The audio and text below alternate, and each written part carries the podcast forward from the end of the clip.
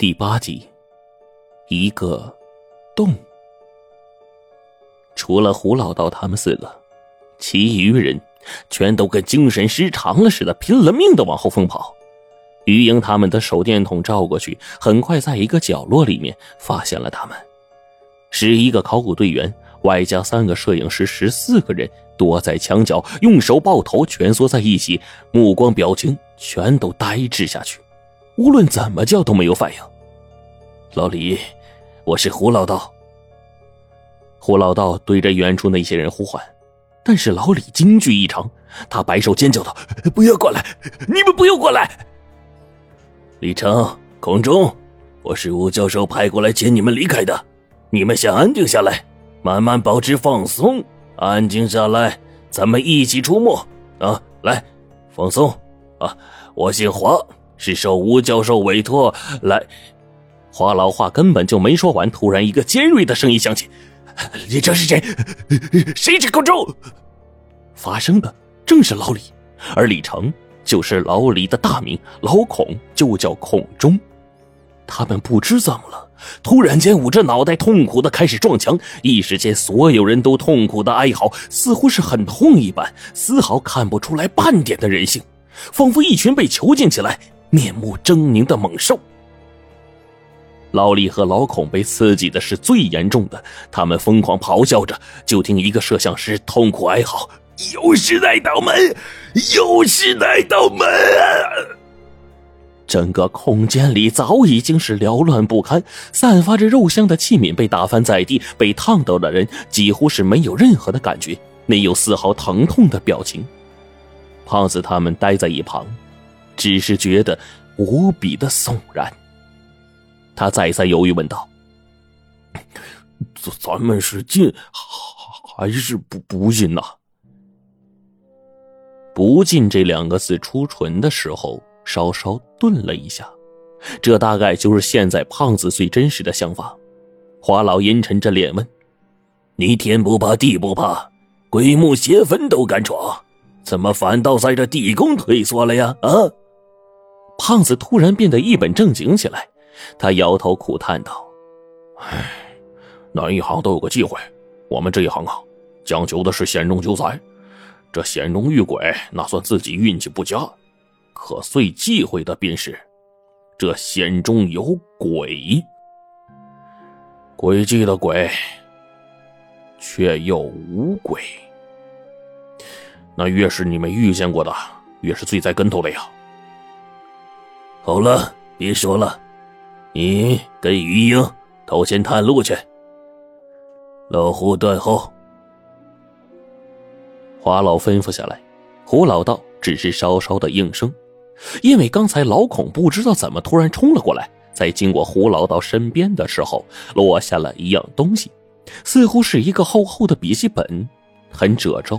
胡老道没有细看，把它揣进兜里，快速的往进走。看来此行所要找的东西就在三道石门的背后。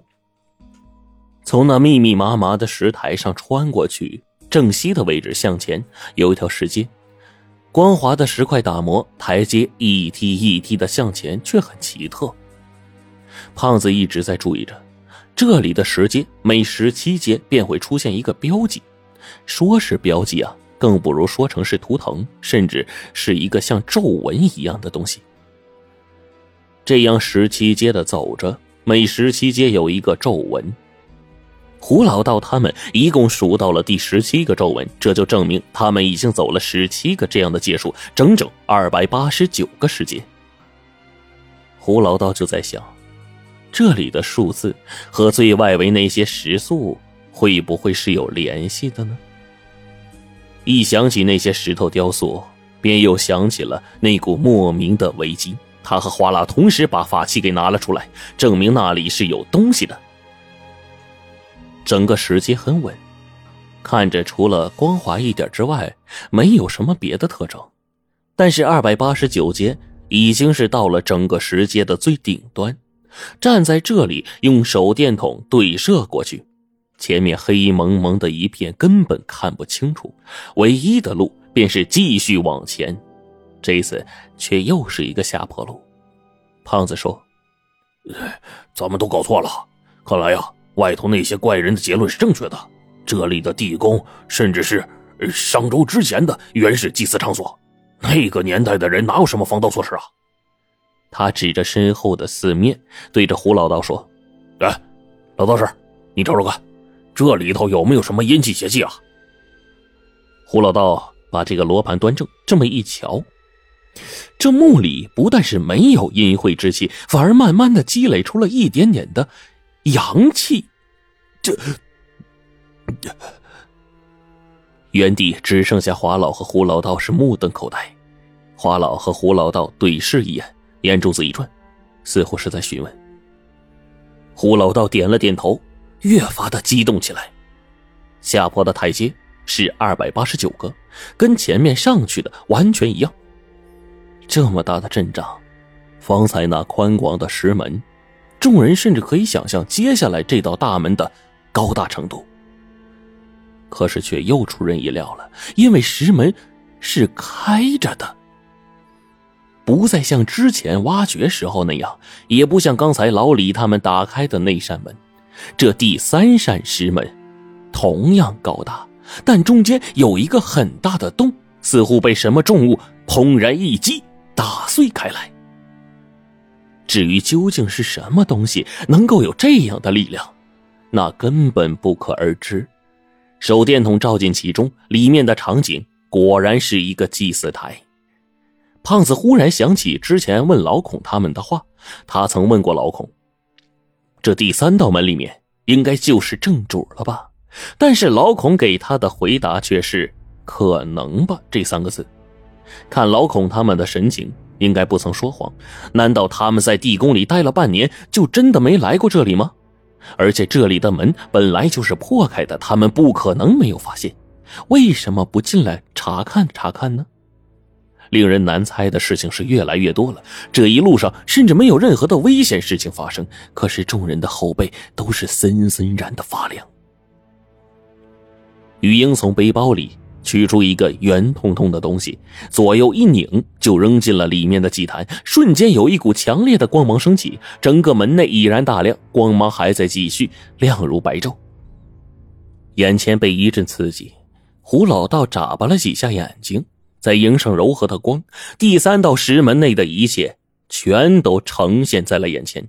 这一刻是分外明亮的，四面山壁围住了一个圆形祭坛，密密麻麻的凹槽遍布整个地面，凹槽里有血，殷红的血，在光照下显得极为的耀眼夺目，看着尤为新鲜。八口庞大的四方石盒围在祭台上方。其余位置密密麻麻堆满了尸骨。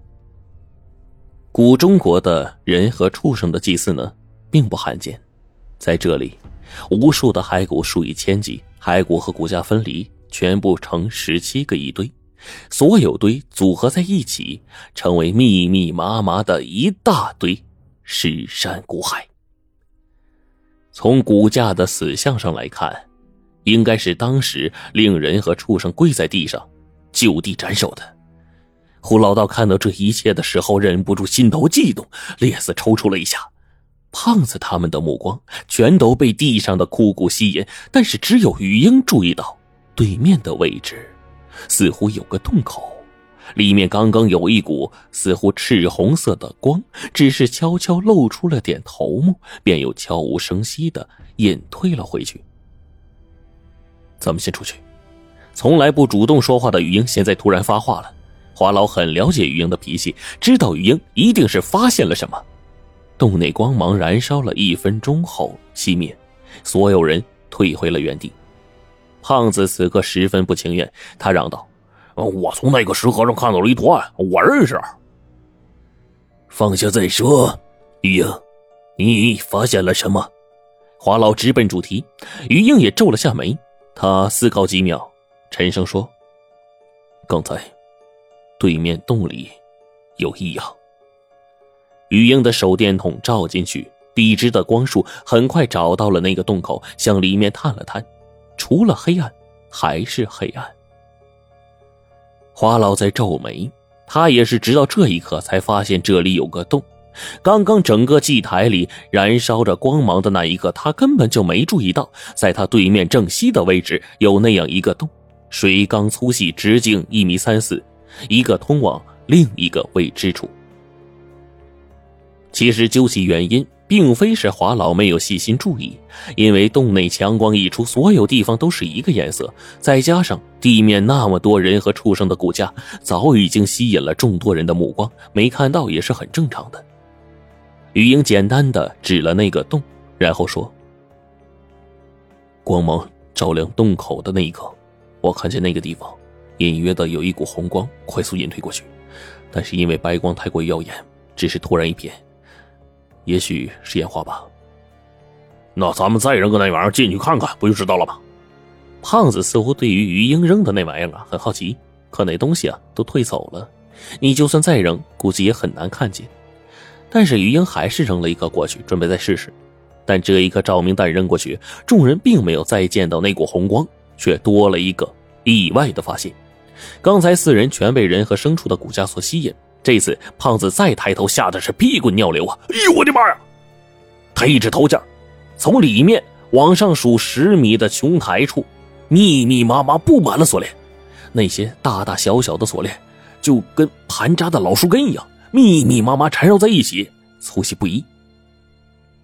于英的眼光那是极其精准的，距离这么远又这么模糊，他目测之后却得出了一个结论：那些锁链最粗的无法估计。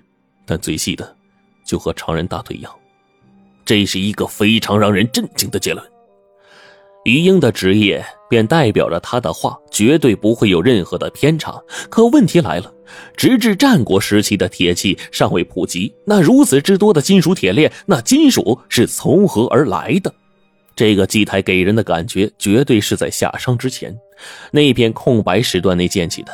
那时的工艺水准，要造出这样的东西，只怕说什么都不会有人相信。又是一种什么样的力量，能令如此沉重的铁链横在这地宫的琼台？靠人为吗？灯光重新熄灭，所有人都安静的站在原地，但每个人的内心其实是不平静的，也无法平静。胡老道能清晰的听见自己的心跳声，甚至他能听见其他人的心跳声，仿佛就连一根头发丝落地，他都能听到响声一样。然后，他听到了一阵呼吸声。你们刚才有谁吸气了吗？胡老道问。这一声呼吸声打乱了他的思考节奏，但是那个声音却又戛然而止。十七分钟后，当所有人屏气凝神、侧耳倾听的时刻，浅浅的声音再次发出了响动。又是十七。